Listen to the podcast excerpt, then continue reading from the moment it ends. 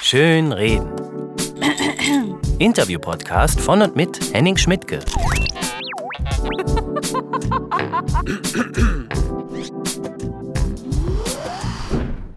Verfickte Scheiße! Wer hat sich diese Scheiße überhaupt ausgedacht? Der Tod ist eine Sauerei, ist eine Unverschämtheit, so eine Drecksscheiße, so ein. Ja, man kann sich jetzt drüber aufregen, dass man irgendwann sterben muss, aber nützt ja nichts. Ich habe mich mal mit zwei Menschen unterhalten, die sich dem Thema auf erfrischend neue Art und Weise genähert haben. Oliver Uschmann hat das Sterben seiner Eltern verwunden, indem er einen revolutionären neuen Ratgeber geschrieben hat. Sowas gibt's noch nicht. Das ist keine Ansammlung von Kalendersprüchen, sondern knallharte Tipps.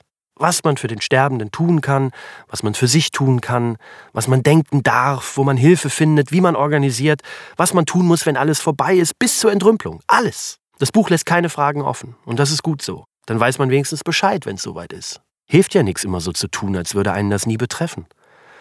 Und stellenweise ist das Buch sogar witzig. Manche Sachen sind eben witzig, auch wenn der Tod an die Tür klopft. Ich meine, der Tod kann sowieso verdammt lustig sein. Und das beweist äh, der Tod. Das ist ein Comedian, mit dem ich schon ein paar Mal aufgetreten bin. Und dieser Mann, äh, er möchte nicht, dass ich seinen Namen nenne, der läuft richtig mit Kutte und Sense auf der Bühne rum und ist wirklich einer der lustigsten Comedy-Figuren, die ich kenne. Und er scheut auch nicht die Begegnung mit den ernsten Facetten seines Themas. Aber das soll er am besten selbst erzählen. So viel gelacht wie bei diesem Gespräch habe ich bei Schönreden jedenfalls noch nie. Also dann, viel Spaß mit Oliver Uschmann und Der Tod. Da ich ja deinen Namen nicht nennen darf, du bist ja clandestin unterwegs. Ja. Äh, Inkognito. Sagen wir einfach Todi. Todi klingt so wie Totti oder so. Und, ja, äh, nehmen wir. Äh, wo in Deutschland meinst du, ist so der, der Tod am populärsten? Wo hast du die meisten Fans? Äh, na, es ist schon Berlin und es ist schon der Osten Deutschlands, weil es da angefangen hat und so ein bisschen sich da aufgebaut hat. Deshalb ist da die Fanbase auch am größten. Also du hast richtige Fans, die dir so ja, fast ja, schon hinterherreisen. Genau, die gibt's. Es gibt auch, ich hatte neulich in München einen Auftritt, da sind aus Österreich ein ganzer Bus gekommen mit verkleideten Todfans in Kutten, die da Nein. angekommen sind und die haben alle eingesammelt, die irgendwie in Österreich gerne den Tod sehen wollen, weil ich da recht selten spiele und die fahren dann immer mit Bussen so zu, zu den Auftrittsorten. Das wusste ich gar nicht, dass du so am Start bist. Also du bist richtig schon, soll man sagen. Ja, der Tod ist populär, ja. Was aber auch einfach ist, weil ja auf viele Milliarden Jahre Marketing aufgebaut wird. Also von daher ja, aber. Ähm, Und ganz wichtig, es wird immer eine Leerstelle gelassen. Damit meinst du?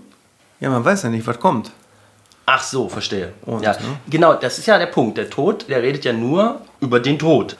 Ne? Sterben und Tod, ist das dasselbe? Nicht. Nee. Die Figur ist ja eigentlich etwas widersinnig, weil der Tod ist ein Zustand und wenn das jemand verkörpert, ja, ich weiß auch nicht, wie früher sich die Leute das vorgestellt haben, ob das auch schon der Kuttenmann war oder irgendwas anderes. Das hat so ein paar Wandlungen gegeben. Also dieser Kuttenmann war so dann, äh, es gab früher mal sogar einen sehr schönen Tod. Also es war so, äh, so im Mittelalter, als dieses ähm, da anfing, da gab es auch durchaus so äh, Poeten, die sich einen sehr menschlichen, Adonisartigen äh, Tod vorgestellt haben, bis dann irgendwann ja, ich weiß gar nicht, ob es kirchliche Einflüsse waren, aber es wurde dann irgendwann zum Knochengestell. Stimmt, die alten Holzschnitte und so, ähm, da ist der Tod nicht ein Kuttenmann, sondern eigentlich ein Skelett. Ein Skelett, ne? genau. Ja, okay. Okay, aber sag mal, deine Fans, äh, sind die cool oder hast du das Gefühl so, äh, die spinnen doch? Nein, das, das Interessante ist daran, dass es äh, gar keine richtige, dass man nicht sagen kann, das sind unbedingt die großen Fans, sondern es sind wirklich immer alle da. Also von äh, Kindern bis ähm, alten äh, Omis und Opis, die da hinkommen. Also es ist wirklich ein Querschnitt durch die ganze Bevölkerung, weil es äh, ja, anscheinend jeden betrifft und jeder will mal gucken, was hat der Tod eigentlich zu erzählen aus seinem Alltag. Und das ist wirklich so, dass ich äh, auch selber überrascht bin, wie vielfältig dann auch das Publikum ist. Es geht auch von, von äh, schwarz gekleideten, die dann rumgehen und äh, die Gothic-Szene, die das mag, aber auch welche, die sich ähm, beruflich mit dem Tod beschäftigen, also wie Bestattungsunternehmen oder sowas, die vorbeikommen. Aber es sind genauso ganz normale Bürger und ganz normale Leute, also die da vorbeikommen. Und die bringen ihre Kinder mit, so Kinderschminken mit dem Tod. Ja, gibt es durchaus. Also, das, also es ist natürlich, ich, ich glaube, die DVD, die jetzt rausgekommen ist, hat FSK ab 6. Also ab dann ist man für den Tod zugänglich. Ich weiß nicht, aber ähm, es muss doch auch schon mal Leute gegeben haben, die nachher zu dir gekommen sind und gesagt haben, also jetzt hören Sie mal zu, also das ist jetzt aber, das ist nicht nur makaber, das ist geschmacklos, das sagt man nicht.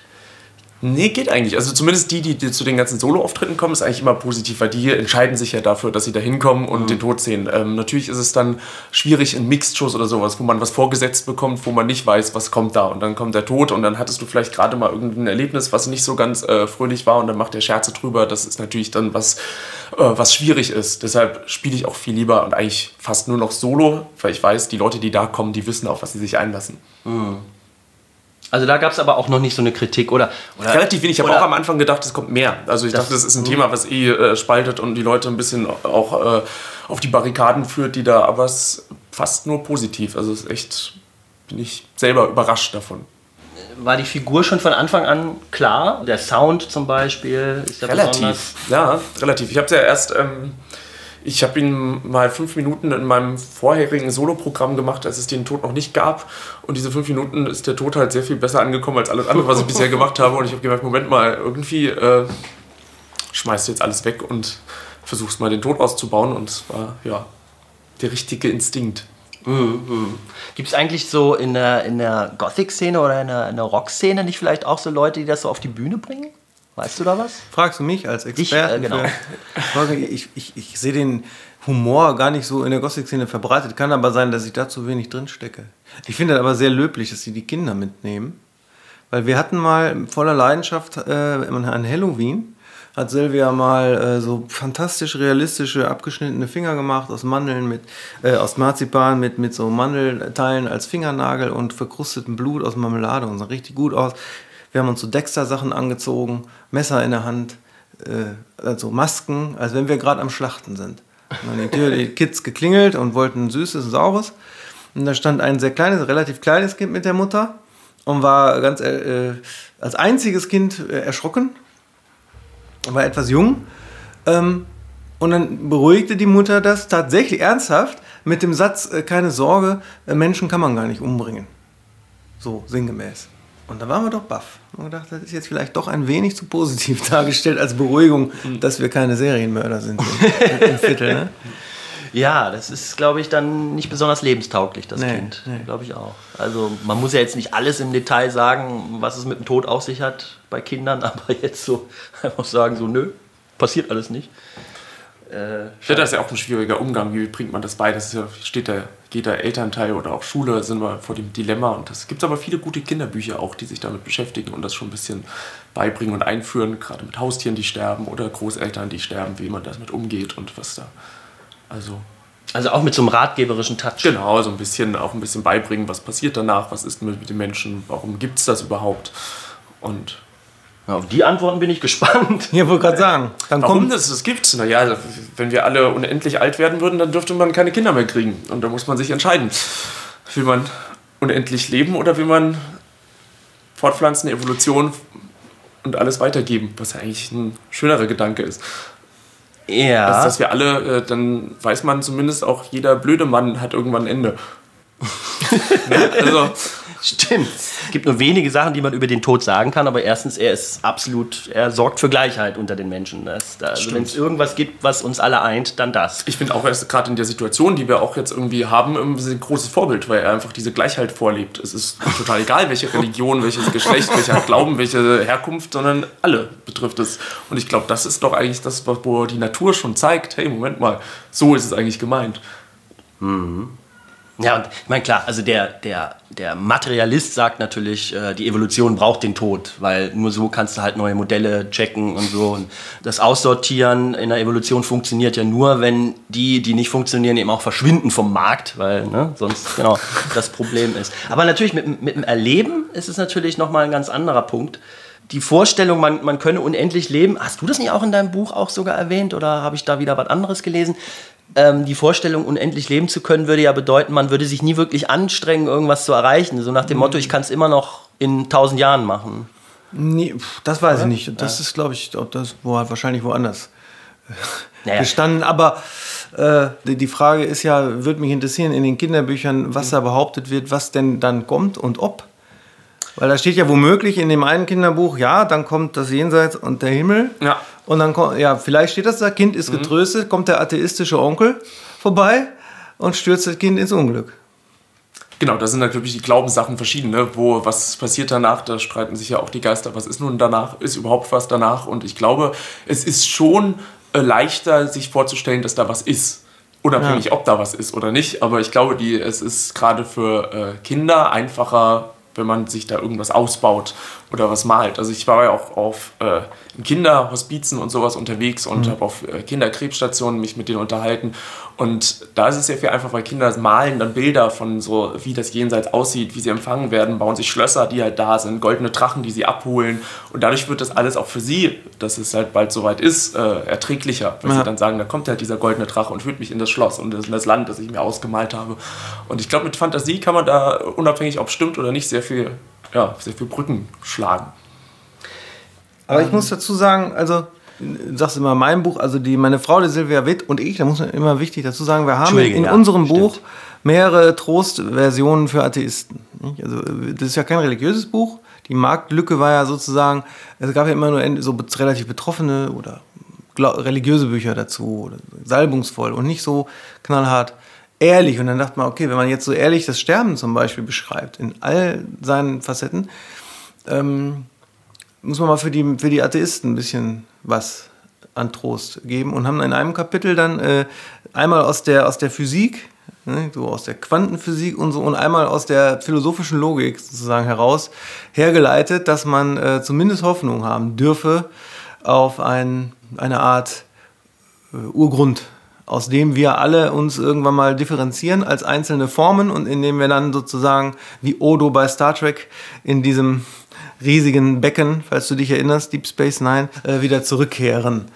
Ja, ähm, das ist sozusagen einmal die, die, die, die Begründung aus dem nicht religiösen Bereich. Dass es durchaus sein könnte, dass wir sozusagen alle, wir sind äh, Manifestationen eines Geistes, da gibt es auch einen wunderbaren Satz von Goethe, der so mal irgendwie ausgedrückt hat, der sich selber anguckt in mannigfaltigen Formen durch die ganzen Lebewesen, die er selbst sozusagen dann äh, ist. Er kann sich ja, wenn er nur eins wäre, so nein, ein Ureines, könnte er sich ja selbst nicht beobachten. Und vor allem, er, er stellt sich dann sozusagen dümmer, als er ist, nennt man ihn jetzt Gott oder wie auch immer, mhm. wirft sich immer wieder in den mannigfaltigsten Formen von, von der Fliege bis zum äh, Kabarettisten äh, ins, ins, ins Diesseits hinein, hat aber vergessen, wie der Urgrund aussieht und muss dann immer wieder danach forschen. Dementsprechend haben wir dann auch zum Beispiel Silvias Definition, der Sinn der Sache hier auf Erden ist, äh, zu lieben und zu lernen, beides. Und äh, ich habe mir noch geklaut aus Supernatural, aus der fantastischen Mystery-Serie, das Bild, ähm, was da ist, äh, da hat jeder seinen eigenen Himmel. Wenn da einer stirbt und kommt in den Himmel, gibt auch die Hölle bei Supernatural, ist ja eine sehr orthodoxe Serie, dann kriegt er sozusagen ein Leben, das zusammengesetzt ist aus den äh, für ihn optimalsten Situationen und Orten. Weswegen es sinnvoll wäre, sich im Diesseits eine vernünftige Lebenslandkarte zu schaffen. Sonst ist der eigene Himmel nämlich ziemlich trist.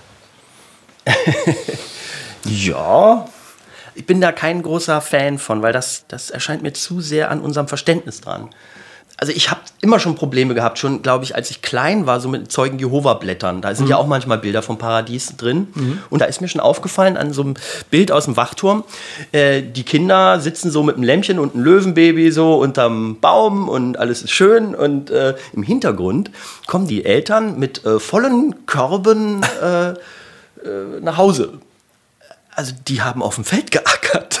Und ich habe gedacht, was ist das für ein scheiß Paradies? Ich will da nicht hin, wo ich nochmal loben muss. Weißt du, ja, aber ich meine, wo kommen die her? Die kommen vom Feld. Das müssen die alles da. Ja, aber die haben womöglich gern im Leben gearbeitet und deswegen haben die ah, in ihrem eigenen Himmel gehen die okay. auf dem Feld arbeiten. Mhm. Du gehst äh, dann da auf Tour immer noch vielleicht oder vielleicht mhm. was auch immer. Ne? Du fährst durch die Gegend am Boot. Gibt es Interviews? Ne? Hm? Ah, Interviews ja, dann praktisch. Genau, ja, ja. Satan. Elvis, Jesus. Also es gibt ja viele Möglichkeiten dann. Ja, natürlich. Ja, ja, klar. Also da ist ein Potenzial.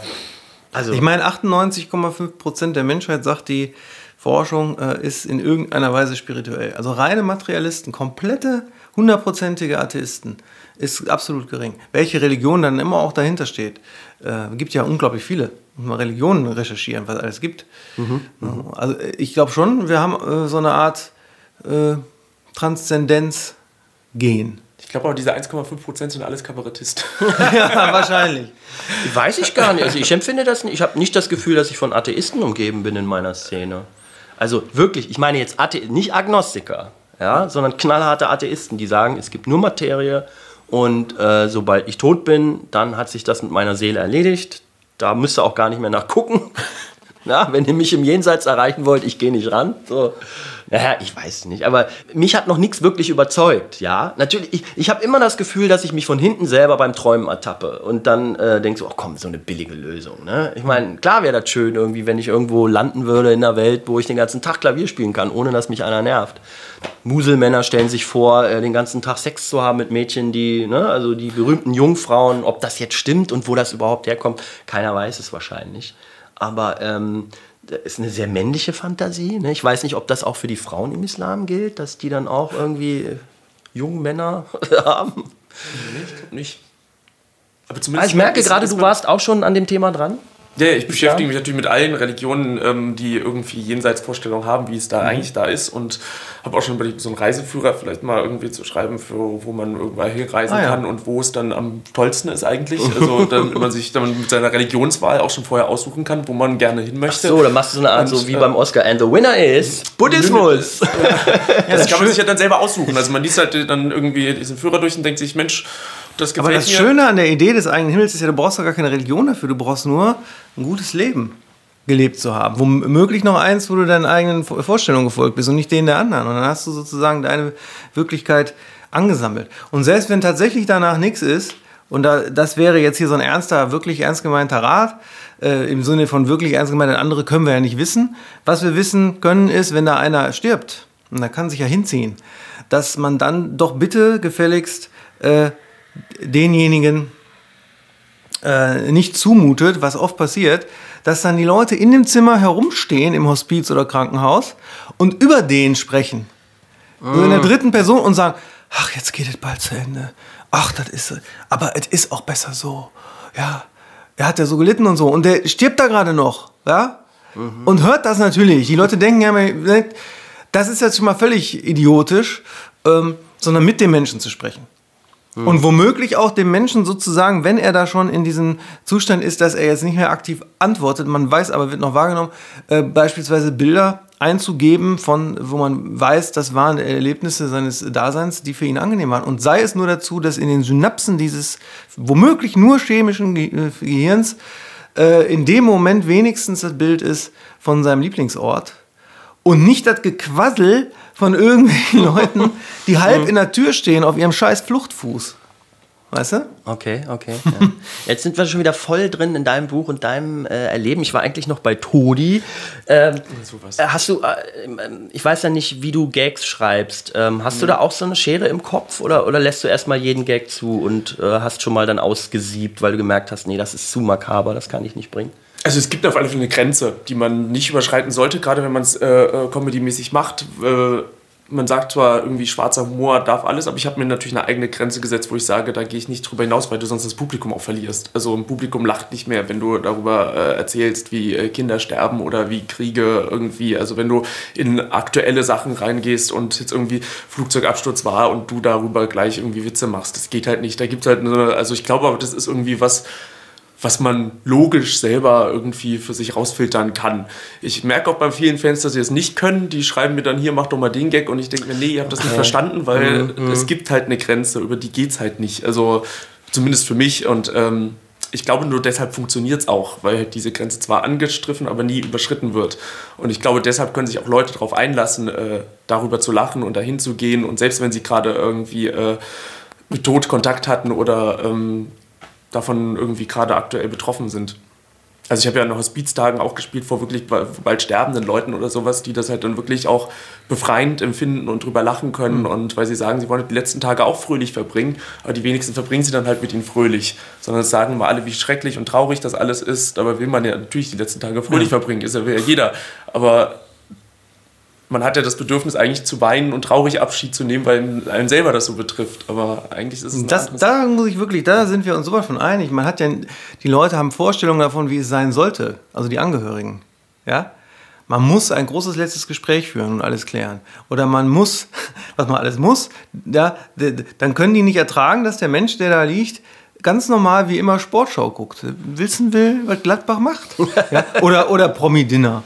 Oder Trödeltrupp, ja. Sagen, als wenn die Angehörigen denken, so jetzt wo mhm. terminiert ist, muss doch noch schnell eben das Gesamtwerk von Shakespeare nachgeholt werden. Mindestens. Nein, da guckt er natürlich auch, wenn er es immer getan hat, was Chükrü beim Trödeltrupp äh, heute ausmistet. Und das ist völlig legitim, ne? weil wenn es dir so schlecht geht, äh, ähm, dann willst du einfach angenehme äh, Gefühle haben. Und was auch immer die hervorruft, ist richtig. Wenn dann jetzt einer Shakespeare braucht, dann Shakespeare, wenn ein Trödeltrupp, Trödeltrupp. Oder eben hier äh, ein Comedy-Auftritt im Hospiz, finde ich super äh, richtig.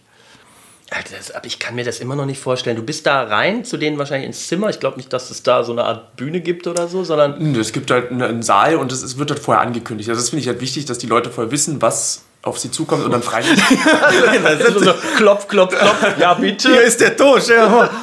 praktisch das Angebot stellt. Da ja. ist jemand, der sich äh, komödiantisch damit aussetzt ja. und ähm, dann du selber entscheiden kannst, ob du das willst oder nicht. Also ich bin jetzt auch kein Fan davon, und zu sagen, hier alle im Hospiz antanzen und jetzt wird jetzt irgendwie knall ich euch das Programm davor, sondern die sollen zack, zack. selber vorher wissen, ist das was für mich oder nicht oder brauche ich das gerade? Und wenn sie das entscheiden können, dann sind sie natürlich total dabei. Also mhm.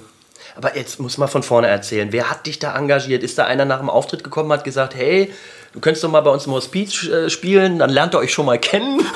das fing einfach an, dass ich äh, viel auch schon bei Hospizen gespielt habe für Mitarbeiter für ähm, Weihnachtsfeiern und dann oder Jahresversammlungen und sowas. Also ich bin schon in dem Metier relativ häufig unterwegs gewesen und dann war irgendwann mal die Idee, komm, lass uns das doch mal äh, so ausprobieren und dann war es wirklich beim Hospiztag, beim Deutschen Hospiztag gespielt oder in Dresden und dann war es da wirklich relativ auch in dem Bereich, ja,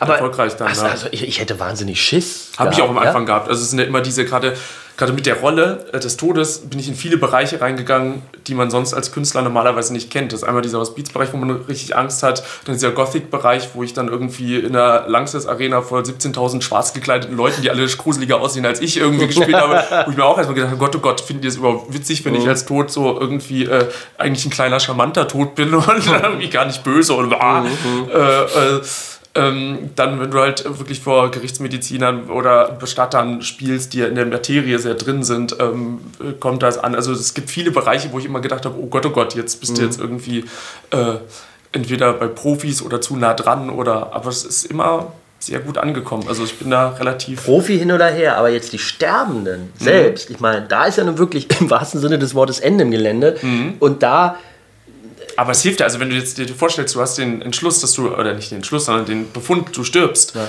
Ähm, du kommst ja, also viele, denke ich, also ich werd, äh, denke, das ist bei mir auch so, ich werde nicht zu dem Entschluss kommen, dass jetzt alles ganz tragisch ist, sondern ich würde versuchen, die Zeit, die mir noch bleibt, irgendwie zu nutzen, dass sie fröhlich ist und irgendwie positiv, so schwer es halt ist oder so sehr es Leiden dann zulassen können. Aber das wäre, glaube ich, für mich der Entschluss. Das gilt nicht für alle, sondern das muss man immer selber entscheiden, aber ich glaube, es ist gar nicht so verkehrt zu sagen, hey, ich versuche mir jetzt irgendwas zu, zu machen, dass es nicht so schwer nimmt, sondern dass es einfach ein bisschen leichter macht. Hm. Hat man, äh, als du im Hospiz warst, wurde da überhaupt auch viel gelacht? Also es gibt zwar auch einige lustige Stellen, so viel kann ich schon mal spoilern, aber ist, äh, wie, war die, wie war das? ja, unter den äh, Angestellten, also Situationen ergaben sich unfreiwillig. Äh, meine, meine, also zum Beispiel, ich schreibe das sehr offen, meine Mutter hat Machtkämpfe geführt mit den Schwestern und Pflegern, weil sie im Leben gewohnt war, das Sagen zu haben. Auch noch ausgerechnet zum Beispiel als Chefsekretärin einer Pflegeschule. Ah, ja. Und jetzt war sie da und äh, einmal sagte sie so, das habe ich mir so nicht vorgestellt. Allein der Satz war irgendwie schon komisch, ne? ja. Und dann war so eine ganz resolute Schwester, die hier natürlich einen anderen Namen trägt, aber ansonsten so war. Früher hat die äh, Frachtschiffe gefahren auf dem Rhein in einer Zeit, als er noch nicht selbstverständlich, oder ist heute auch noch nicht, aber gar nicht selbstverständlich war, dass Frauen machen. Also richtig taffe. Und die sagte halt auch, äh, das wird jetzt hier so gemacht, zum Beispiel Gitter rauf, weil meine Mutter hatte so einen scheiß Tumore im Bein und sie konnte gar nicht mehr stehen und so. Und dann gibt es so Szenen, die sind halt im Nachhinein komisch. Dass meine Mutter sagt, komm, dass die Frau weg ist. So, pass mal auf jetzt machen wir folgendes. jetzt machst du das Gitter wieder runter. Mhm. Und ich dann sage, ja, aber Mutter, mal, jetzt mal davon abgesehen, dass du ja tatsächlich nachts aufstehen könntest im Tran und vergisst, dass das, Bein dann in tausend Stücke bricht. Davon mal abgesehen, ist das ja dann Verrat an der Schwester. Ich habe ja jetzt quasi hier die Aufsicht nachts. Ja, nein, runter. Und dann sagte sie da ernsthaft, du legst, pass auf, hier ist die Wand und auf der anderen Seite legst du dich vor das Bett. Äh, mit deiner Pritsche ja, da, ne? Ja. Und da war ich plötzlich dann sozusagen Mutters Fußabtreter, ergibt sich dann so. Und dann bin ich zu dem äh, Pfleger gegangen und habe gesagt, ja, äh, äh, passen Sie mal auf, wir machen jetzt Folgendes. Äh, ich tue hier, also ich mache das jetzt wieder runter und dann kommen Sie rein und tun ganz empört. Und Sie schmeißen mich raus. Mhm. Für einen Tag, für eine Nacht. Damit sie sieht, ne, so geht es nicht weiter. Und dann ist in dem Moment alles fürchterlich anstrengend und, und wahnsinnig belastend. Aber im Nachhinein hat das was Komisches. Oder auch eine Frau, die da sieben Monate schon war und nicht starb. Also eine ganz alte Dame, ne? Und der Sohn, so ein Rockertyp, äh, in der, in der Teeküche dann ganz arschtrocken zu mir sagte, die hat das Konzept Hospiz nicht verstanden. Und da musste ich natürlich unglaublich lachen und gleichzeitig dachte ich mir, darf ich hier überhaupt lachen? Dann war, ne, ja. ich stand da in Jogginghose, er hatte da nicht übernachtet, sondern er war da immer so ein paar Stunden am Tag. Und das war so befreiend für mich, wie der das sagte. Da wurde mir dann erstmal klar, damals im Hospiz, ja, man darf und sollte so kathartisch damit umgehen. Und dann haben wir dann ja später uns zusammengesetzt, wobei ich ohne Silvia das Buch nie hätte schreiben können. Da wäre das so ein einziges Gebrüll geworden, so ein wütendes, trotziges, weil das war alles wirklich heftig und die persönliche Geschichte, die brauchen wir ja nicht spoilern, aber die ist nicht so ausgegangen, dass man alles geklärt hat. Bloß weil jemand stirbt, werden nicht alle Konflikte gelöst. Die Vorstellung, da sollten sich die Leute von verabschieden. Das kann passieren und dann ist es sehr schön, muss aber nicht. Ne? Also, dass wir das dann gemeinsam äh, gemacht haben, zu sortieren und einen richtigen Ratgeber daraus machen, hätte ich alleine äh, überhaupt nicht hinbekommen, weil das äh, hängt mir heute zum Teil noch nach. Ich habe hier so ein Wort übernommen, das es wirklich gibt, posttraumatische Verbitterungsstörung. gibt es aber wirklich. Ja, ja. Bezieht sich ursprünglich auf die ehemaligen Bürger der DDR, die dann sich eigentlich gefreut haben, dass sie wieder vereinigt sind und dann kamen plötzlich viele Nachteile in ihrem Leben und dann hat man das so genannt. Und da habe ich, die habe ich auch dran gelitten eine Zeit lang. Trotzdem muss ich im Nachhinein über solche Situationen wie, ja, du kannst sie doch vor dein Bett legen, muss ich lachen. Oder der Nachbar, der immer die ganze Nacht, äh, nur nachts, äh, schrie, damit jemand kam. Das über mal nix. Und wenn der Nachtpfleger dann kam, der hat mit dem Dialoge geführt, so Ruhrgebietshumor war das unfreiwillig fast. Ne? Uli, was ist denn jetzt? So war der, ne? Und dieser Uli da im Bett, ja, äh, äh, und er hat immer so laute. Und der andere immer, ja, was heißt das denn? Äh, äh, sprech doch mal Deutsch hier in der Nacht.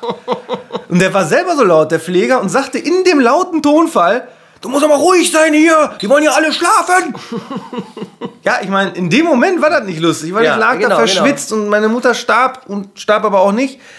Aber im Nachhinein war das wie Comedy, diese Dialoge zwischen dem Nachtpfleger und diesem Mann, der aus Prinzip, aus Protest nachts immer einen Krach gemacht hat. Und das aber nicht. Aber ich, ich muss nochmal zu dir kommen. Jetzt Todi. Ja. Du stehst da in der Kutte. Mhm. So, die Leute wissen, was kommt. Klar, mhm. haben wir mhm. geklärt. Und du machst so deine ersten Gags und äh, ich meine, war da nicht noch erst noch Angstschweiß so nach dem Motto, was, wenn es jetzt nicht funktioniert? Was, was mache ich dann? Ja klar, am Anfang habe ich auch gesagt, ich habe noch eine Stunde Programm und dachte mir, also wenn ich jetzt die ersten fünf Minuten so schwer Schweigen habe und du hast noch 55 Minuten vor dir, oh Gott, oh Gott, das ist ja, ne?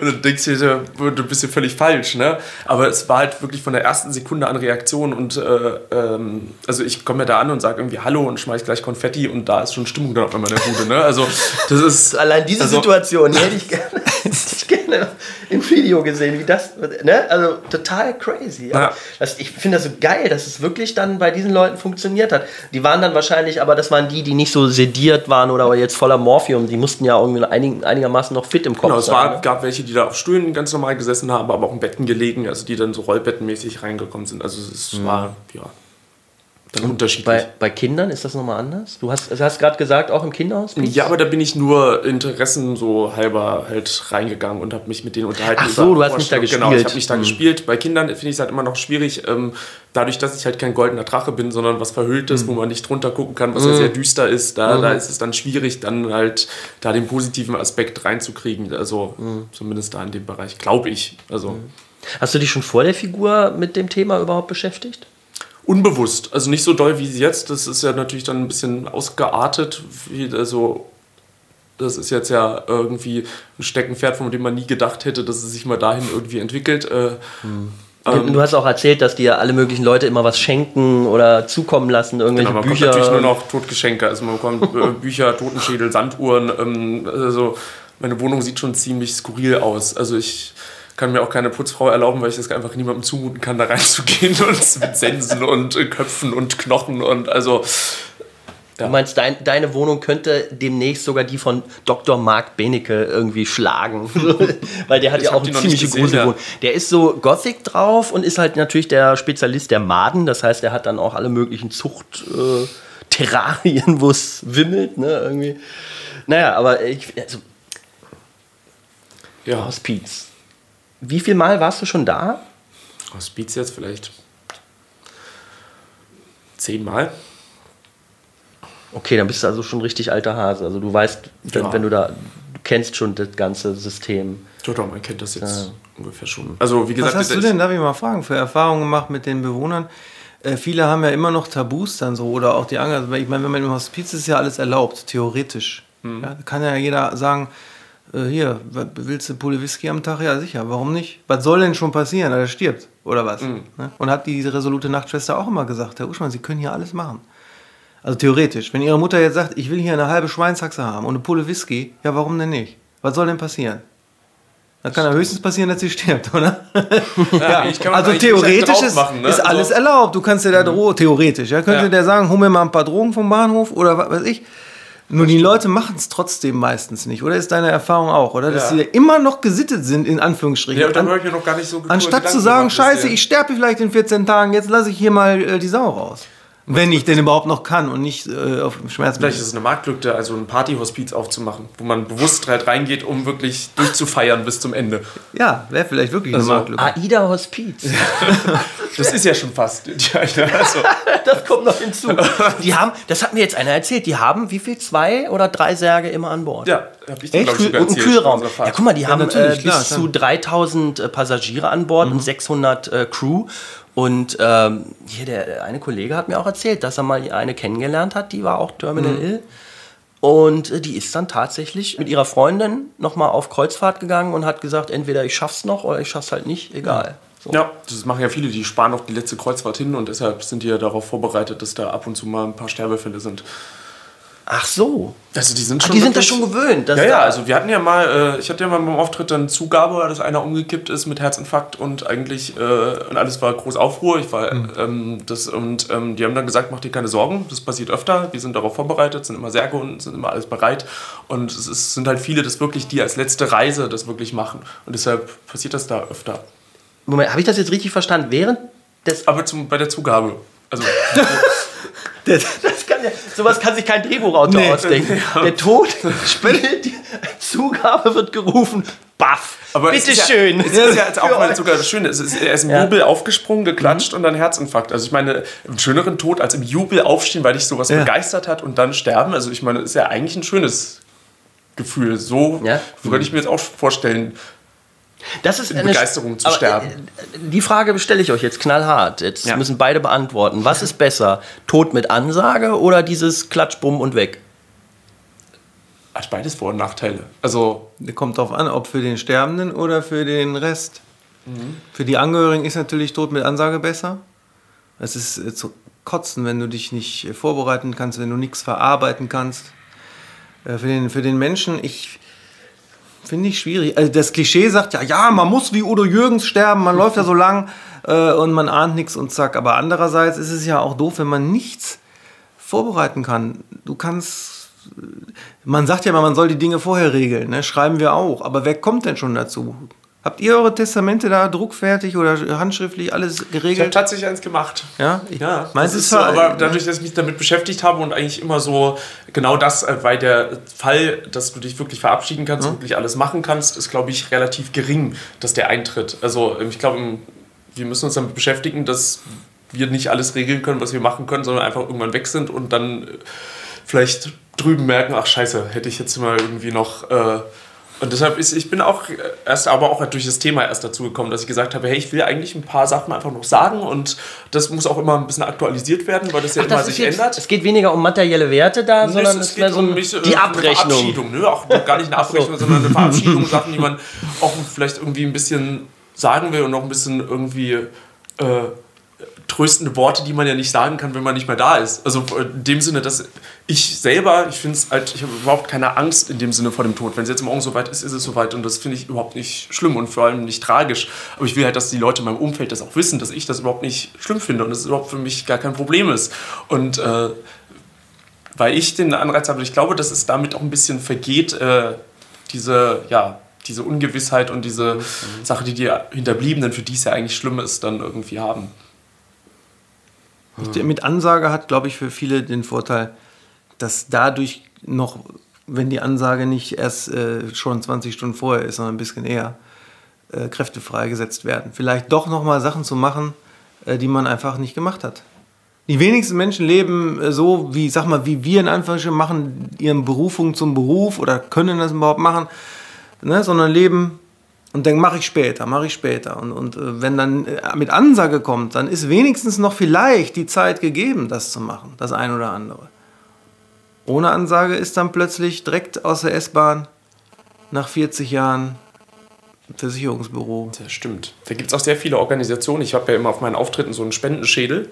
Mhm. Und ähm, da, wo ich halt immer Spenden sammle für zum Beispiel Vereine, die letzte Wünsche ja. ermöglichen für Leute, die halt äh, ja. Geld haben, aber so einen Tod mit Ansage haben, dass sie halt nochmal nach Schottland fahren wollen oder irgendein Theaterstück sehen wollen oder irgendein Fußballspiel oder irgendwen treffen, dass die halt das realisieren. Ja. Und da gibt es viele Vereine, die sich eigentlich sowas für sowas einsetzen. Ist das natürlich der Vorteil, wenn man irgendwie was weiß, weil dann weiß man auch, wie ein letzter Wunsch, dass jetzt mal Zeit ist dafür. Das weiß man natürlich nicht, wenn es morgen einfach zack vorbei ist, dann hm. muss man das vorher erledigen. Apropos, äh, hast du schon mal mit Kirche zu tun gehabt? Ja, ich bin auch, ähm, Kirchen trete ich auch öfter auf, direkt in Kirchen und äh, war auch schon beim evangelischen Radio oder sowas. Die haben da so Radiostationen in Kassel und sowas. Und das ist ganz lustig, sich dann so unterhalten, weil ich, ich mache so mal, was wir jetzt machen, mache ich ja normalerweise nicht. Also ich mache immer konsequent eigentlich nur als Tod. Ich mhm. bin hm. nur als äh, verhüllt. Ich bin nur mit der Stimme des Todes und ich antworte auch nur als Tod. Mhm. Also gar nicht als der Künstler. Und es ist schon sehr paradox, wenn du dann irgendwie in so einem Radio mit Pastoren sitzt und die sich unterhalten mit dem, der vorgibt, der Tod zu sein und über ihre halt Ansichten von, äh, ja, ähm, ähm, Wiederauferstehung von, äh, von ihren Jenseitssachen und du das ein bisschen versuchst zu widerlegen oder ein bisschen sagst, weil ich habe ja recht, weil ich bin ja tot. also, also, die haben auch Humor? Die haben auch durchaus Humor, ja. das, das waren die Evangelien jetzt. Ja, wollte gerade sagen, auch, die, auch katholisch schon. Es war bis jetzt schon mehr evangelisch. Also ich bin auch schon in katholischen Kirchen aufgetreten, aber da ist natürlich noch ein bisschen ja, verschärft. Ich meine, wir sitzen ja hier in Münster. Ja. Du kannst im, im Dom für ein paar Euro den Katechismus erwerben den offiziellen Katechismus der katholischen Kirche zusammengefasst. Musst du mal machen. Dann wird dir nochmal bewusst zum Beispiel, dass die Hölle wörtlich gemeint ist im katholischen Katechismus. Das ist keine Metapher für Drogen nehmen und vom Weg abkommen. Das ist eine real, real existierende Institution. Da war ich doch immer wieder dann auch baff, wenn ich das nochmal so nachgeschlagen habe. Ja, aber dann glaube ich, äh, ich glaube 90 Prozent ihrer Schäfchen folgen ihnen in den Punkten. Nein, nein, da das weiß ja auch. Da haben die Leute auch verdrängt, ja, ja. denken alle, das ist eine Metapher und der Teufel ist bloß ein Sinnbild für die Verführung. Ja, nein, nein, wenn man den Katechismus wörtlich nimmt, dann ist alles so tatsächlich Fakt. Ja, aber ich habe wirklich das Gefühl, da steht die Kirche komplett auf verlorenem Posten. Also da gibt es vielleicht nur noch ein paar Omis, die das wirklich so glauben. Oder auch die Eucharistie. Also, äh, das ist der Leib Christi. Genau. Das ist also, nicht äh, hier, was ist das eigentlich? Oblate, äh, Esspapier, ne? Nein, das ist ja, das, ist, ist mir auch später, obwohl ich Kommunion, ich hatte alles. Ja. Mir ist als, als Erwachsener in der intellektuellen Beschäftigung damit erst bewusst geworden, ja Moment, die meinen, das ist tatsächlich der Leib. Mhm. Nicht als Metapher, es ist der Leib. Also, das ist also quasi, das ist mir sehr spät erst. Ja, und ich finde, die ganze, ich meine, die ganze Bibel, Neues und Altes Testament zusammengenommen, wenn man das alles mal so liest und dann ernst nimmt, ja, dann kommt einem die Scientology-Philosophie gar nicht mehr so bescheuert vor. Ne? Da hat man das Gefühl, da ist wenigstens noch so ein bisschen wissenschaftlicher Bodensatz irgendwie, ne? oder Boden. Aber, äh, so, klar, so. Ne? Henning hat sich mit Scientology. Nein, aber ich weiß noch, wo ich das erste Mal von Scientology hörte, so als, als Teenager in der Schule und dachte so, was für ein Kappes, ne? Und bin dann fröhlich auf Kirchenfreizeiten gefahren und äh, habe aber nie hinterfragt, was ich denn da für eine Geschichte hinterherlaufe. Mit einem, der irgendwie sich hat ans Kreuz nageln lassen, damit ich irgendwie fein raus bin. Und äh, weißt du, dieser ganze Kappes. Und, äh, und eben dann, äh, zumindest bei den Katholischen, eben die Vorstellung, dass wirklich dann das in dem Moment sich verwandelt in das Fleisch von genau. diesem Typen, der ja. vor 2000 Jahren da schon gestorben ist. Das ist doch, das ist schon ziemlich krank. Das ist ja auch Kannibalismus. Ne? Also, ja, äh, der auch, nein, auch wirklich der, der, der sozusagen, was so Ethnologen so äh, sich haben erzählen lassen von den Stämmen, die Kannibalismus betreiben, äh, ist eigentlich immer dasselbe. Die gehen davon aus, dass sozusagen die Power des Feindes, ja. den sie jetzt aufessen, auf sie übergeht. Ja. Und, und, genau das ist eigentlich ja auch beim katholischen Glauben schon auch mitgedacht. Man, man, will ja mit, dieser, mit diesem heiligen Ritus auch irgendwas von dieser Göttlichkeit in seinen Körper aufnehmen. Es ist im Prinzip genau dasselbe. Aber ich bin erstaunt. Du, äh, du sagst, du hast gar keine Angst vom Tod. Ja. Als jemand, der, äh, höre ich zwischen den Zeilen, äh, an keinen danach, also an gar keine Form von also danach mhm. glaubt. Das finde ich nämlich äh, erstaunlich. Weil das Nichts, finde ich, ist das angsteinflößendste, was es gibt. Aber also, ich finde es nicht schlimm, diese Vorstellung, dass es vorbei ist, weil ich lebe ja, das ist das Leben hier. Ja. Und das ist für mich das Leben, das ich halt lebe. Deshalb habe ich auch Schwierigkeiten, dass man hier was erreichen muss, damit es danach irgendwo, also damit danach die Bewertung kommt oder danach irgendwas mhm. ausgewertet wird. Ich finde, nein, man muss das alles hier regeln, weil das, das schiebt man dann so, diese Abrechnung schiebt man so dann auf und sagt, dann kommt dann einer und beurteilt das. Und dann wirst du schon sehen, was du davon hast. Mhm. Ich finde, nein, das ist falsch, hier muss das geregelt werden. Hier ist das Leben, hier findet es statt. Und wenn es vorbei ist, ist es halt vorbei und dann sind halt andere dran. Und das ist so wie, es ist so ein bisschen so wie, wie eine Mixed Show. Ich spiele halt mein Programm und dann ist halt vorbei, dann bin ich halt nicht mehr da. und dann sind die anderen ja. halt dran. Das ist so, also ich also, finde das auch nicht schlimm. Man muss sich ja eines klar machen, so erkläre ich auch immer das so die atheistische Vorstellung vom Tod. Wenn ich tot bin, dann heißt das nicht, ich bin tot, sondern ich bin nicht mehr. Und wenn ich nicht mehr bin, kann ich auch unter diesem Nicht mehr sein auch nicht mehr leiden. Ja, das Leiden ist definitiv beendet. Also das ist schon mal ein ganz wichtiger Punkt. Das kann man ähm, ja auch tatsächlich beobachten. Äh, Im allerletzten Moment. Weil der Sterbeprozess, der ist wirklich einfach nur ätzend. Und es ist, äh, ist ja in, in keinem Film und in keinem Krimi und sonst nirgendwo richtig dargestellt. Ne? Mhm. Da dauert das ein paar Sekunden. Und man muss ja den Leuten auch immer wieder erklären, wenn da der Schaum aus dem Mund kommt, dass zum Beispiel die Menschen nicht ersticken in dem Moment, dass es nur so aussieht, ne? weil ersticken würde viel schneller gehen und so weiter und so fort. Es ist wirklich schrecklich äh, und anstrengend und äh, so. Aber der Todesmoment, der allerletzte Moment, der, äh, man kann nicht in die Leute gucken, aber der scheint in dem wirklich Erlösung zu sein. Ja, äh, wie du schon sagst das stelle ich mir immer vor als die millionenfach verstärkte äh, Version davon, wenn, wenn nach unfassbarer Migräne endlich Ibuprofen zu wirken anfängt. Weißt du? Und wenn, und wenn du dann schlafen kannst, ne? kennst du, wenn man richtig Migräne, richtig quälende, und dann wirkt das irgendwann, dann kommt der Kipppunkt, wo das wirkt. Du konntest vorher natürlich nicht schlafen und dann schläfst du. Und ich stelle mir vor, die Erlösung äh, des Todes von dem Leid vorher ist die millionenfach verstärkte Art von diesem Gefühl. Und das ist dann im letzten Moment wahrscheinlich tatsächlich unglaublich erleichternd, wenn das millionenfach so erleichternd ist wie Migräne, hört endlich auf und ich kann schlafen.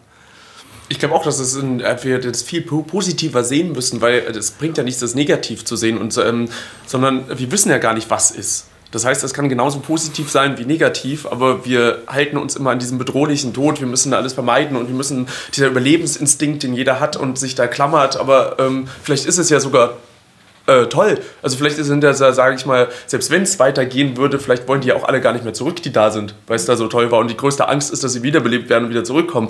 Also äh, wir wissen ja eigentlich gar nichts. Also es kann von nichts bis äh, alles sein. Und deshalb finde ich es halt schlimm, dieses, dieses wow, Schreckliche am Tod zu haben. Sondern man muss einfach sagen, wir wissen es nicht. Es kann einfach dann lieber die schöne Vorstellung haben.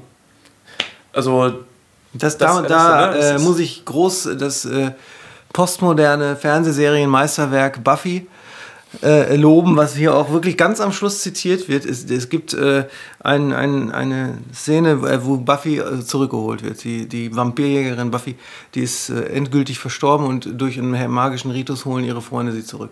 Und dann gibt es einen, einen, Dialog zwischen ihr und einem Vampir, der äh, vom Tod Bescheid weiß. Und der ist dieser, der wird hinten komplett abgedruckt. Den gibt es auch ich, ich kann den nicht hören, diesen äh, Dialog, ohne sofort zu heulen, weil die bringt das so perfekt auf den Punkt. Sie wollte nicht zurückgeholt werden. Und sie beschreibt den Tod, also das jenseits wie auch immer, als, als eben, äh, es gab keine Zeit mehr. Es gab kein, es gab nur Friede. Es, es gab kein Jetzt und Gleich. Es, es war, es, es, ich war mit allen in, in Reinen. Es war Vergebung, alles. Ja, so wird das beschrieben. Und dann holen die mich zurück sozusagen in die Differenz, ja. Ich meine, ich weiß nicht, ob du hast, ich weiß nicht, ob du Philosophie irgendwie studiert hast, ich war falsch in Erinnerung. Aber dieser Unterschied, ne, dass das hier alles Differenz ist, ja, logischerweise Tag und Nacht, Schwarz und Weiß, ja, äh, Formen, so wie eine Fußspur im Sand, die gäbe es ja nicht ohne den Sand, ja. Aber da, äh, Einheit, Einheit ist absoluter Frieden. Und das wird in dieser Fernsehserie, in Buffy, am perfektesten. Das haben schon alle möglichen Philosophen beschrieben, wirklich alle. Äh, und da wird es aber in diesem Dialog am allerbesten formuliert. Mhm. Und dann ist sie wirklich verzweifelt, weil sie zurückgeholt wurde. Ja, ja. Woody Allen hat ja mal gesagt, äh, es ist nicht so, dass ich Angst hätte vorm Sterben, ich will nur nicht dabei sein, wenn es passiert. ja, das, ja. Äh, aber ähm, hat Dieter nur so ähnlich mal gesagt im Interview mit mir. Aha. Ja. Hat er wieder geklaut? Das kann gut. Du, äh, äh, Woody Allen wurde. Wobei der Programm hieß dann wahrscheinlich, äh, soll jetzt nicht, ich finde das immer so witzig, wir redeten auf der Hinfahrt, witzigerweise, wie heißt sein Programm aktuelles? Meint mein Leben als tot. Ja, ganz einfach. Äh, ich, mir wurde auf der Hinfahrt von Henning beigebracht, wie Titel sein sollen. Und äh, zu um die Ecke gedacht, ist zwar schön, aber merken sich die Leute nicht. Ja, oder Deswegen komm, fällt mir gerade ein, bei dieser nur dahinter. ist immer einfach, weil er immer nur vorkommt. Wenn er ein Programm über den Tod machen würde, würde das heißen nur Tod. Ja, ja. Fertig aus. Definitiv. Ja. Ähm, wir haben jetzt über den Tod geredet, also über unsere Vorstellung davon, die Ängste, also wie wir so damit klarkommen, mit dem Zwang, dass der uns alle irgendwann erwischt. Ähm, aber es gibt ja noch leider immer bei Menschen, wenn die sterben, immer noch die, ja. die dann ohne sie klarkommen müssen. Und gibt es da eigentlich in dieser, in dieser Leidensphase dann, also während des Sterbens und nachher, gab es für dich Dinge, die wirklich auch geholfen haben, die getröstet haben? Kunst, Musik? Ja, das Buch zu äh, schreiben natürlich. Ja. Ähm, Vergebung zu lernen, also wenigstens im Nachhinein mit vielen Sachen ins Reine zu kommen tatsächlich auch so Sachen wie hier, was ich gerade zitiert habe, eine Szene bei Buffy. Mhm. Oder eben die Vorstellung, äh, es gäbe so etwas wie ein, einen eigenen Himmel. Äh, also, mhm. Oder auch andere Vorstellungen. Warum nicht Reinkarnation? Kann ja möglich sein. Mhm. Wir können ja auch nicht das Gegenteil beweisen. Ich meine jetzt äh, gar, nicht so, gar nicht so Ideen, sondern einfach gab es so ein Lied, wenn das im Radio lief. Da, nee, da haben sie ganz schwer. Ja, Lieder, das ist, das ist ganz schwer. Weil es, du hast ja dann diese Trauerfeiern und die waren äh, im Falle meiner Eltern alle weltlich, also so mit Trauerrednerin statt Pfarrer und so, wunderbar. Man erzählt über das Leben und dann macht die daraus eine Rede und alles. Und dann werden ja Lieder eingespielt, die den Menschen mal bedeutet haben. Die kann ich nicht, wenn ich heute da wieder so einen Song höre, da, das geht. Also die Lieder, die da gespielt ja. wurden, sind für dich quasi jetzt tabu. Ja. Das ist, kann ich nachvollziehen. Ja. ja. Das heißt, wenn ich jetzt mal abtreten aber, müsste. Oder zum Beispiel Fußball, immer mal mein Vater. Ja, mein Vater war Fußballspieler und Trainer sein Leben lang. Äh, dass ich jetzt noch mehr als ohnehin schon Fußball-Nerd bin und das auslebe, ist auch irgendwie ein Umgang damit.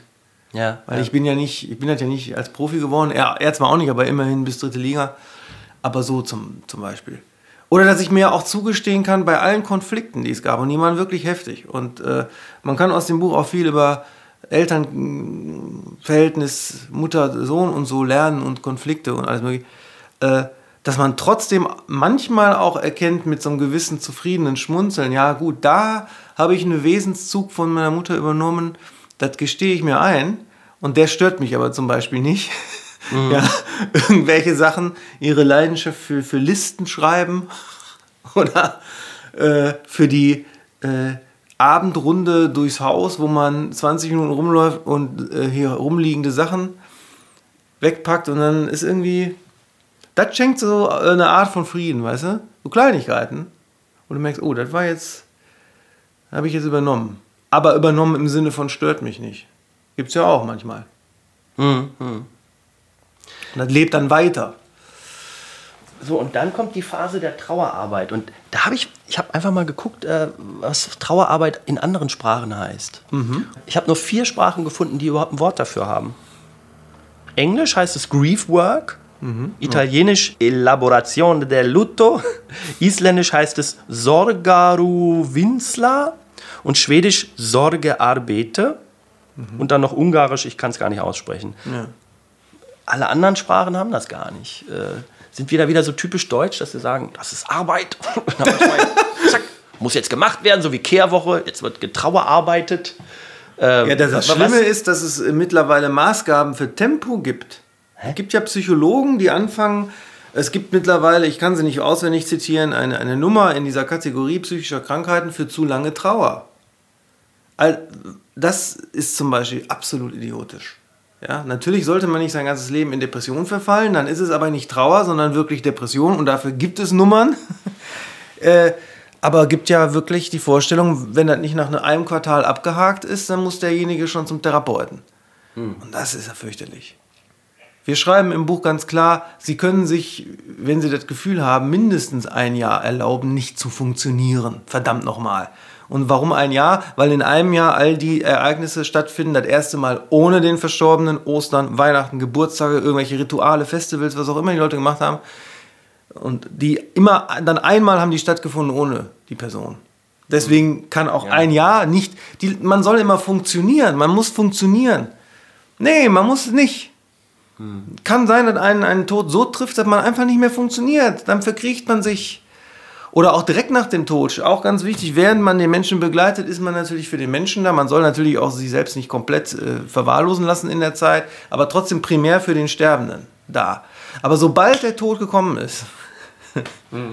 äh, äh, und natürlich kommt dann wenige Tage später hier alles mit Beerdigung und alles, aber zum Beispiel, dass man dann erstmal radikal was für sich macht, nach dieser unglaublich belastenden Sterbebegleitung.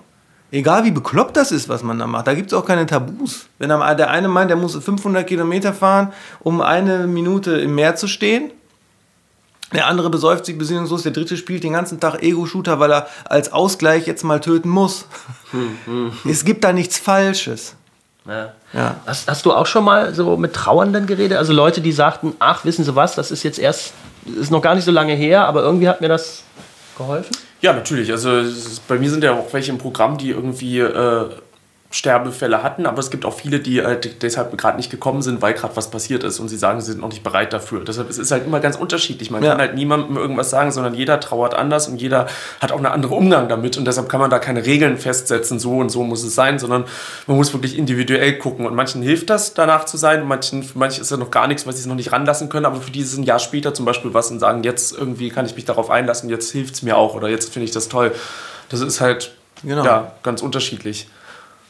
Also was ich bei Trauerarbeit immer noch so im Hinterkopf habe, ist, dass es bei uns schade ist, dass es da die, dass dieser Kulturkreis, ich habe mich ja dann auch mehr mit anderen Kulturkreisen beschäftigt, wie äh, Beerdigungen oder auch äh, die Zeit danach in anderen, in Afrika, in Mexiko, da gibt es ja große Kulturen um den Tod herum, die aber nicht negativ besetzt sind, sondern die mit Feiern und mit Musik und mit Tanz zu tun haben, wo aber gleichzeitig Trauern zugelassen wird aber halt auch die zweite Option, dass man äh, sich freut, dass der andere da war. Das ist, glaube ich, eher der Aspekt. Also nicht die, die Trauer, mhm. dass er weg ist, sondern auch die Freude, dass es überhaupt gab.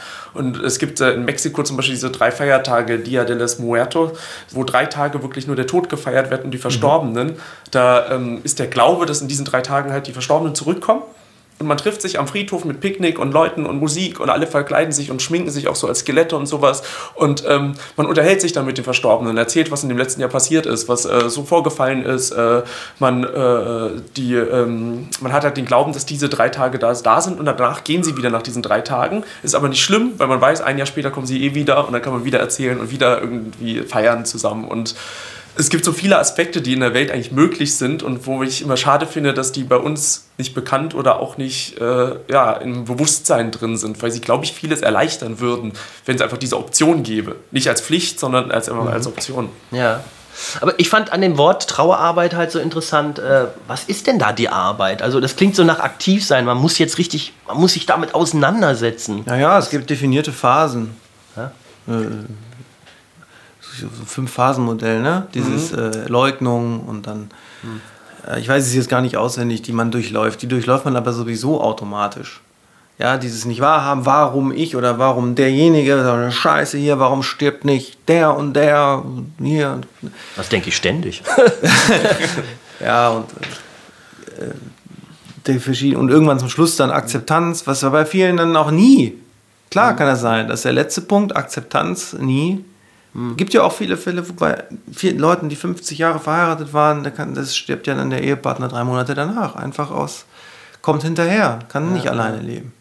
Ähm, gibt es Tipps, wo man halt wirklich diese Arbeit sich erleichtern kann? So dass, äh, gibt es sozusagen äh, kulturübergreifend eventuell. Ja, Rituale. Äh, Rituale. Ob das jetzt ein mexikanisch dreitägiges Fest ist, ob das, wenn man Christ ist, halt die klassische Beerdigungsgeschichte ist mit sechs Wochen Amt und allem Schnick und Schnack. Oder völlig andere.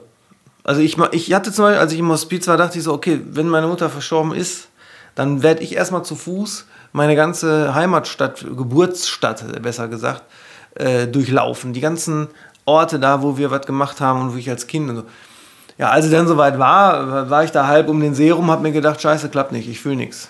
Ich brauche was anderes. Ja, ja. Und dann ich, bin ich in die Wohnung rein und habe, äh, und das ist zum Beispiel ein Phänomen, wo viele im Verlag, die auch schon Erfahrungen hatten, mhm. gesagt haben, das ist ja Wahnsinn. Ich dachte, das betrifft mich. Dann hatte ich den Wahn, ich müsse alles Angefangene zu Ende machen. Also angefangene Kreuzworträtsel von Mutter. Ich meine, die ist irgendwann aus der Wohnung raus. Ach. Kam ja nicht mehr zurück. Dann habe ich angefangene Kreuzworträtsel zu Ende gemacht. Oder Sachen, die in der Tiefkultur lagen, aus Prinzip aufgegessen. Die da seit sechs, sieben Wochen. Und genau das haben andere im Verlag, haben, die Lektorin sagte auch, habe ich auch gemacht. Das ist ja faszinierend. Ich dachte, ich bin bekloppt. Nee, ich sage, habe ich auch gemacht. Dieses äh, ne? Abschließen. Das war so jetzt für Art. mich wichtig. Ja, ja. Komplektierungswahn. Ja. Oder auch, dass die Haushaltsauflösung, manche Leute sagen, ich kann mich damit nicht befassen. Die Caritas, komm, nimm alles mit.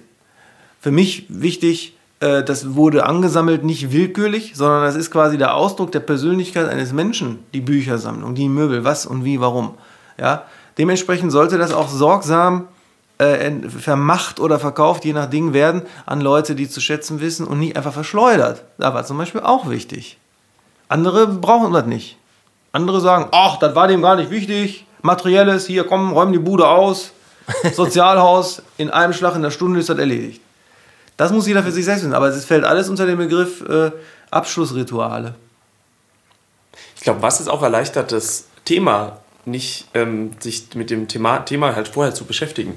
Weil ich glaube, mhm. also ähm, viele, ähm, es gibt auch Umfragen, wo 85 Prozent der Leute sterben, ohne ihren letzten Willen zu verfassen, ohne zu sagen, wie sie beerdigt werden wollen, ohne mit den Leuten vorher drüber geredet zu haben. Und ähm, ich glaube, dass es wirklich hilft. Also ich mache zum Beispiel mit, regelmäßig rede ich mit denen, die mir nahestehen, über Sterben von mir und von ihnen. Also in beiden Fällen, einfach mhm. um diese Situation zu sagen, das ist nicht so äh, utopisch, dass das nie passieren wird, sondern es wird irgendwann passieren. In einem der beiden Fälle wird es einer von uns beiden miterleben. Und, äh, mhm. und ich finde dann, da ergibt sich dann auch vieles. Und es nimmt ein bisschen das, weil ich weiß, okay, ich weiß jetzt, wie die damit umgehen, wie die darüber denken. Und ich weiß nicht, weil der Fall nicht eingetreten ist, aber ne, ich, ich habe das Gefühl, es würde es mir leichter machen. Und es, ich hoffe Ihnen auch, wenn es bei mir der Fall ist. Ja. Es ist ein schwieriges Thema, also gerade, glaube ich, mit Eltern vorher drüber zu reden. Pass auf, ähm, das in, denn für den Fall, genau, wenn du, genau, wenn ich vor euch gehe. Ja, oder auch ja. wenn ihr sterbt, wie wollt ihr beerdigt werden? Ich glaube, dieses Thema ja. anzuschneiden ist ja, weil man das ja nicht möchte, ist es, glaube ich, schwierig. Aber ich glaube, es ist... Man ist ja auch oft ne? nicht einverstanden. Also ich kann zum Beispiel die Stelen überhaupt nicht leiden. Ne? Meine Eltern äh, ist ja mittlerweile ein Trend. Sind ja beide eingeäschert und dann in so einer Stele, also in so einem Schrank aus Granit mit so einem Türchen. So. das geht mir völlig gegen den Strich. Ja, ich bin so einer Wiedervereinigung. Seit, ob es diesen Urgrund gibt, irgendwie was, aber zumindest mit der Erde oder mit dem Meer, meinetwegen, wie mein äh, Onkel, er Segler war. Ne? Aber in der Stele bist du ja konserviert. Da ist der Rest Asche in einem Schrank und auch noch in der vierten Etage auf Höhe der Mauer, wo, wo quasi über den Mauer siehst du das Trappgebäude. Gewerbegebiet. weißt du? Das finde ich viel schöner, wenn ein, ein äh, Körper äh, wieder eins wird mit der Erde, dann wie, wie bescheuert da die Pflanzen drauf wachsen. Ne? Das kennt man ja, das ist ein wahnsinnig guter Dünger. Finde ich viel tröstlicheres Bild, dass ich wieder sozusagen Dünger bin.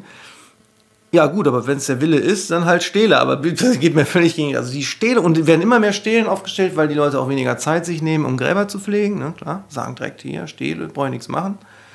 Aber musst du beim Waldgrab ja auch nicht machen. Also ich habe jetzt ja, viele, die sagen, ja. hier verstreue mich im Wald oder ja. sowas, da musst du dich nicht drum kümmern, aber es gibt trotzdem einen Ort, wo man hingehen kann zum Gedenken, der, ja. glaube ich, wichtig ist. Ich, das klingt jetzt so, als wären die Leute heute so äh, emotionslos und zu faul, sich noch um Grab zu kümmern. Ich glaube, das Problem ist, dass heute jede Familie über die ganze Welt versprengt ist, während früher mindestens zwei oder drei aus der Familie auch in dem Ort geblieben waren und sich dementsprechend natürlich um, ums Grab kümmern konnten. Und das ist heute das Problem. Also meine Familie zum Beispiel, wenn meine Eltern mal sterben, äh, keiner von uns lebt noch im Heimatdorf, mhm. von uns drei Kindern. So, äh, das, na, das ja, klar, das praktische genau. Aber für viele äh, der Generation davor war halt der Gang zum Friedhof, Unkraut jäten, die Pflanzen da schick machen, die Buchsbaumhecke beschneiden. Ja. Auch ein Ritual. Und ein leben, lebenslanges Ritual. Wie, viel, was, wie viele Leute sprechen noch mit dem Toten und wie lange? Hast du da mal was drüber gelesen? Am Grab. Oder ja, in? Gedanken überhaupt. Äh, Da habe ich jetzt keine Statistik parat, aber äh, sehr, sehr viele. Ich denke auch die, die offiziell Atheisten sind. Hm, Ja. Also es gibt ja auch jetzt da Abstufen. Es geht bis zu Norman Bates, der, Wobei wir der doch- sie gar nicht gehen lassen Ja. konnte. Also ich bin wirklich fasziniert mit der kein, keine Angst, weil zumindest, also, wir sind doch auch Leute, die in gewissem Sinne unsterblich werden wollen, weil wir hinterlassen Bücher, wir hinterlassen äh, äh, Programme, die dann wahrscheinlich auf ewig im Internet stehen, wer auch immer YouTube irgendwann kauft. Ach, das Äh, Internet ist nicht ewig. Ja Da- gut, da, aber äh, auf jeden Fall, jeder, der künstlerisch tätig ist, hat doch zumindest irgendwie so den Drang, äh, in diesem Sinne unsterblich zu werden, oder? Aber das hängt ja nicht mit unserem Leben unbedingt zusammen, Nee, nee. Wir, sondern das, was wir produzieren. Ja. Und das ist ja, ich glaube, ich hätte jetzt auch, ähm, ich habe, glaube ich, auch diese Gelassenheit auch erst gefunden mit der Rolle und wo ich gesagt habe, ich habe dieses Programm und jetzt ein Buch geschrieben und das gemacht. Und es ist zumindest das, was ich wichtig loswerden wollte, Ja. ist schon mal weg. Also, Das kann ich gut nachvollziehen, Deshalb ja. ist, hätte ich das noch nicht gemacht, hätte ich, glaube ich, auch gedacht, oh, also jetzt lieber noch nicht, weil ich muss noch was fertig machen. Ähm, natürlich habe ich auch jetzt noch Ideen und Projekte, aber das Gröbste, was man erstmal loswerden wollte, ist erstmal weg. Wobei ich ja, so ein Hetzkasper bin, wie Hennings Programm heißt. Ich sage immer aus Spaß, aber wenn realistische Beschriftung meines Grabsteins wäre, ich wollte doch noch was. ja. also das wäre bei mir Oder, der oder am besten auf dem Grabstein muss noch gleich deine E-Mail-Adresse drauf. Ja, genau, ja. Ja, Mann. Ähm, diese Leute in den, in den Palliativstationen, ihr habt sie beide schon erlebt. Äh, meint ihr, das sind so Sterbeprofis? Das heißt, wenn es bei denen mal privat dann knallt, meinst du, die kommen damit besser klar? Ja, denke ich schon. Auch das ist, glaube ich, unterschiedlich. Aber natürlich, wenn du dich tagtäglich damit beschäftigst, verliert ja alles irgendwie. Es ist ja immer Angst vor Unbekanntem und Ja, vor. Äh, genau. Ne, das ist ja, alle Ängste sind ja eigentlich durch Angst, durch Nichtwissen begründet. Und ich glaube, mit so einem. Ja, der Kampfhund von nebenan, da weiß ich schon ziemlich genau, was mir blüht. Aber ich weiß schon, Ja, aber es hat hand, handwerkliche Aspekte. Das, die Frage wäre, so können Sie genauso gut fragen, meinst du ein beruflicher Cagefighter vom Ultimate Fighting äh, äh, kommt besser klar mit einer Kirmesschlägerei? Ja, natürlich. Auch wenn eine Kirmesschlägerei anders ist als ein Regelkampf in einem Käfig, wird er trotzdem besser damit klarkommen. Und dementsprechend wird auch ein Palliativpfleger, glaube ich, mit seinem eigenen Sterben besser klarkommen, weil er weiß, was auf ihn zukommt. So verschiedene Arten von Toten schon erlebt hat. Ich sehe gerade auf deinem T-Shirt steht Luftatmer. Das hat Ist jetzt ist zufällig. Das ist ja so ein Hartmut und ich T-Shirt. Das hat jetzt nichts damit zu tun, dass man, solange man lebt, Luftatmer ist, was natürlich auch ganz gut passt. Nee, das ist das positive Wort für Nichtraucher, in dem dann keine Negation vorkommt. Sprachphilosophisch hat der Silvia haben wir uns mal belegt, wie heißt das denn positiv? Nichtraucher klingt ja, als wenn das andere der Normalzustand wäre. Und also ist Luftatmer positiv ausgedrückt. So wie man sagt, Antifaschist ist auch ein doofes Wort. Das klingt doch bescheuert. Da kann man ja besser sagen, keine Ahnung, Humanist oder so. Es klingt ja so, als wenn das andere der Naturzustand wäre und Ja. Anti ist bloß dagegen. Das ist ja total beknackt. Ja, vielleicht. Man sagt ja auch zu einem Lebenden nicht ein Nicht-Toter. Das klingt ja auch total bescheuert. Obwohl, Ja, das aber spannend. Aufgabe. Weil doch, äh, ist es, es ist ja nun auch so, ähm, äh, the death outnumber the living. Ja. Es gibt ja viel mehr tote Seelen als Lebende. Ja. Das ist ja dann auch ein spannendes Thema. Insofern wäre es Kann ich schon wieder Dieter nur äh, zitieren, äh, der- so schön gesagt hat, äh, äh, er hätte ja, also A hat er so schön gesagt, es ist äh, noch nie vorgekommen in seinem Leben, dass er gestorben ist. Also ist es statistisch betrachtet im Grunde unmöglich. Ja, wenn man jetzt rennt mathematisch. Nein, aber dann, dann würde ich sagen, dann ist er der Typ, der äh, gerade aus dem Fenster gesprungen ist und äh, bis ein Millimeter vor dem Boden immer noch denkt, also bis hierhin ist ja gut gegangen. ja, also das ist, weiß ich nicht. ist, glaube ich, einfach ein rhetorischer Trick, den er da Ja, anwendet. Aber klar. Ist so unser Job. Also bei dem Buch jetzt nicht, aber sonst als Humoristen. Rhetorische Tricks. Auf jeden Fall. Ja. Auf jeden Fall. Fast alles nur Sprache, was wir machen. Also, wenn man damit einigermaßen umgehen kann, wird auch mal leichter, ne? So Gags schreiben kann man wirklich trainieren. Ja, ich bin da gar nicht so drin. Ich bin gar nicht jemand, der so Gags trainiert oder sowas, sondern wenn mir irgendwas begegnet, dann schreibe ich es auf, aber ich schreibe nie bewusst was Lustiges. Ach, du hast noch nie ein Programm so fertig geschrieben, so von vorne bis hinten? Nö, ich schreibe das halt immer auf, was mir einfällt und das schreibe ich auf und irgendwann ist es genug für ein Programm. Sensationell. Also ich bin keiner, der sich da mit einem Dreisatz hinsetzt und sagt hier, ähm, ja. aktuelles Ereignis minus ähm, äh, äh, nee, Dreierriegel nein, nein, plus nein, gleich Gag. Nein, das meine ich nicht, äh? aber ich meine einfach nur, dass es mit der Zeit leichter von der Hand geht. Ja. So. Ja. Also, dass man schneller zum Ergebnis kommt. Man mhm. hat eine, vielleicht eine Grundidee, man muss jetzt aber noch ein bisschen dran feilen. Und je länger man das Ganze macht, desto schneller geht das. ist ja mit allem so. Mit Schreiben wahrscheinlich auch. Ne? Ja, sicher. Denk mal, du hast früher länger auch an Formulierungen gefeilt und äh, weiß nicht. Aber du musst ja wahrscheinlich magisch schnell schreiben, wenn ich die ganzen Seiten sehe. Das also für einen Ratgeber ja, das hat das ja immer, auch es, ja, aber, bisschen viel Seiten. Dass die Schüler so. in der Schule denken auch immer, dann sage ich immer, erstens sind wir zu zweit. Zweitens ja. hat ein Jahr 300, sagen wir mal 300 Tage, wo du wirklich schreibst. Und okay. du schaffst dann, sagen wir mal, in Anführungsstrichen nur fünf Seiten am Tag. Zu zweit ist ja fünf Seiten wirklich realistisch. Eher sogar mehr. Dann hast du 300 mal fünf. Ja. Überleg mal. ja, okay. Dann so, teilst ja. du nochmal durch zwei, weil du natürlich alles immer umschreibst und lektorierst. Aber dann hast du trotzdem schon äh, fast zwei Bücher oder eben so ein dickes. Das ist ja normal. Wenn du es als Beruf machst. Wenn du es als Beruf genau. machst. Ein Arzt sagt ja auch nicht, äh, ich, oh, ich habe ein hartes Jahr vor mir, ich, ich muss äh, 822 Operationen machen, ich weiß nicht, wie ich es schaffen soll. Der macht halt jeden Tag die Operationen und irgendwann guckt er zurück und denkt sich, boah, Wahnsinn, waren 822? Habe ich gar nicht mitgekriegt. Apropos Ärzte und Tod, mir hat jetzt neulich ein Arzt erzählt, äh, Chirurgen haben echt eine minimale Lebenserwartung. Ich glaube, die mit 54 im Schnitt. Wegen Stress, oder? Ja, definitiv. Ja, ja kriegen mit, mit äh, irgendwas Mitte 40 den ersten Herzinfarkt und ja, mit Mitte Ärzte 50 sind ja sehr stark, da kennst du dich ja jetzt aus mit deinem Programm Workaholic gefährdet, ne? Als, also nicht alle Ärzte, Hausärzte nicht. Auf, äh, die da gemütlich ihre Praxis auf dem Dorf. Die haben andere Probleme, zu wenig Einnahmen und, und irgendwelche Schlüssel. Ja. Aber so Chirurgen, womöglich welche, die Karriere machen wollen. Heftig, Hammerjob, würde ja. ich keinem empfehlen. Nein.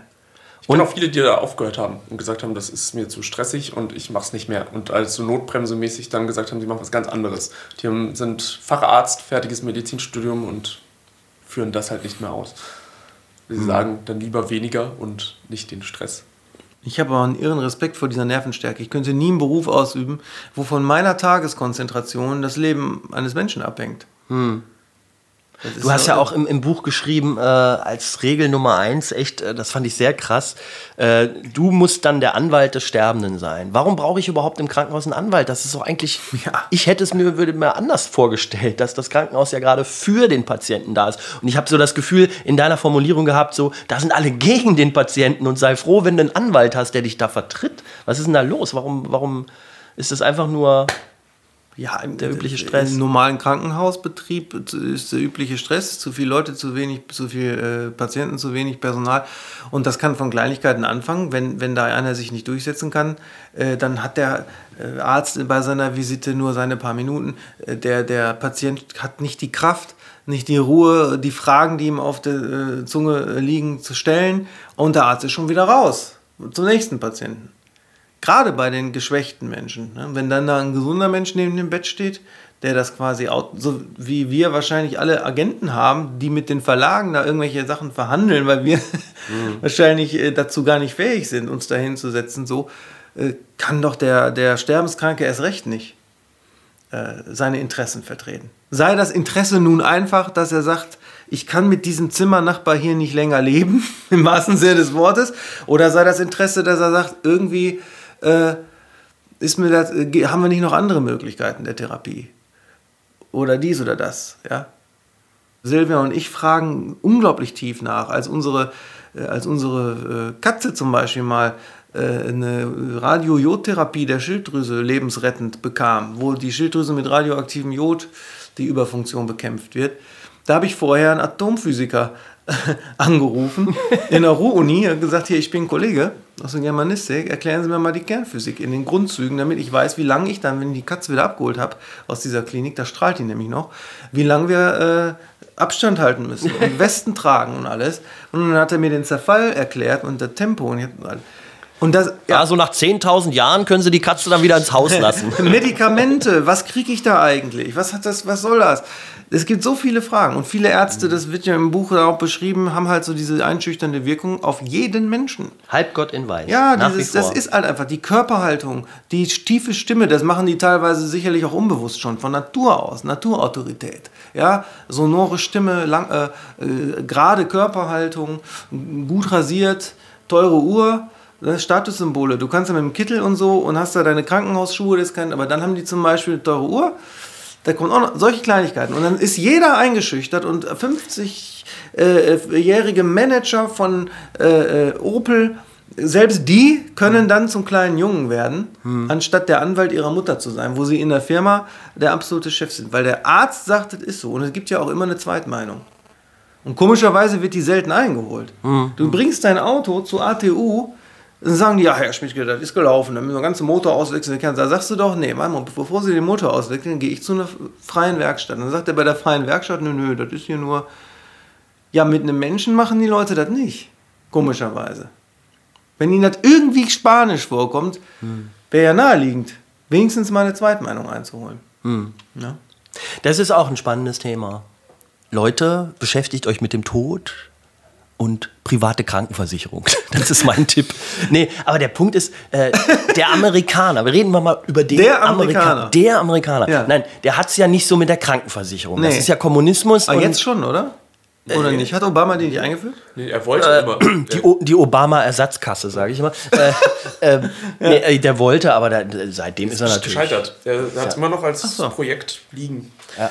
Neben Guantanamo. Ja. Aber nee, was ich sagen will, ist, jeder, jeder Amerikaner, die haben ihr Haus versichert, die haben ihr Auto versichert, aber ihre Gesundheit wollen sie nicht versichern. Fand ich einen interessanten Punkt. Ist denn die anderen Versicherungen sind verpflichtend bei den Amis? Weil ich glaube, es geht bei denen ja um, um den Gedanken, ich will mich zu gar nichts verpflichten, ich bin ein freier Mensch. Sind denn die anderen äh, Auto und Haus ist verpflichtend, oder? Haus glaube ich nicht, ne? Nee, aber ne? Auto glaube ich. Geben wir uns auf dünnes Eis des ja, Halbwissens. Äh, ja, ich kann ja schnell, äh, äh, sag mal das Codewort vom WLAN hier. Nein, aber das ist doch, das, das kann ja, kann ja jeder nachgoogeln. Ja. Aber naja. Aber was mich mal bei euch beiden interessieren würde, äh, diese Gedanke der Unsterblichkeit, äh, Vampirgeschichten sind ja nicht umsonst weiterhin sehr beliebt. Äh, ist das in der Fantasie denn für euch überhaupt reizvoll? Für, mich, ehr, für mich ehrlich gesagt schon. Also diese Vampire, egal in welchen Filmen und Serien jetzt die, äh, klar ist es fürchterlich, wenn ich nur noch Blut zu mir nehmen darf und nicht äh, leckere Sachen. Aber äh, erstens haben die Zeit. Die können wirklich, die können wirklich alles lesen, was man lesen sollte. Jede, alles hören. Die können noch alles Bücher schreiben, die ganze Welt bereisen. Selbst wenn wir jetzt 100 äh, Millionen auf dem Konto hätten. Die Zeit wird doch gar nicht reichen, in Ruhe jedes Land, nur dieser Welt, mal gesehen zu haben. Wäre alles möglich als Unsterblicher. Also ich finde es reizvoll, muss ich ganz ehrlich zugeben, ich es reizvoll finde. Auf jeden Fall. Also ich sage jetzt, äh, auch wenn ich sage, der, der Tod ist mir, ähm, ich habe keine Angst davor, ja. wenn wir jetzt ähm, unsterblich würde ich jetzt auch annehmen. Also ich glaube, dass ich die Zeit schon rumkriege irgendwie. Das ist also diese drohende Langeweile, die da immer gesagt wird. Ich glaube nicht, dass man die hat. Und ich glaube, dass das eher so ein Aspekt ist, wo äh, ja, wo einem gesagt wird, du kannst es nicht haben, deshalb machen wir es ein bisschen schlecht, ähm, diese Unsterblichkeit. Aber ich glaube, da würde jetzt keiner sagen, nö, das mache ich nicht. Nein, nein, um Gottes Willen. Manchmal habe ich schon, ich habe einmal vor vielen Interessante Jahren. Interessante Wortwahl. Um Gottes Willen. Ja. ja äh, ähm, ich glaube, das ist schon 20 Jahre her, weil, äh, mit einer Kommilitonin noch im Studium.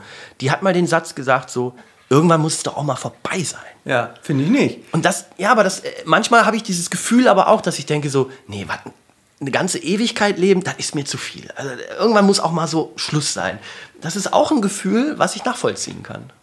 Nicht jeden ja, Tag. Gut, aber ich glaube, das hängt ja. auch damit mit zusammen, dass auch der Körper altert und alles. Also wenn du all diese Beschwerden ja, das nicht muss hast, ne, natürlich ne? gegeben du, sein. Dass das sonst ja. leidest du ja in deiner Unendlichkeit und das ist ein bisschen. Du ähm, kannst das doch will, glaube ich, keiner. Ja. Ich glaube, das ist so ein bisschen diese Vorstellung, die man auch übrigens im Islam, wenn man im Islam ins Paradies kommt, gibt es ja nicht nur diese Jungfrauen, sondern man ist immer 33. Und ich glaube, das ist auch Man das, ist also exakt in dem Alter, in dem Jesus Christus gestorben ist? Das ist ja interessant.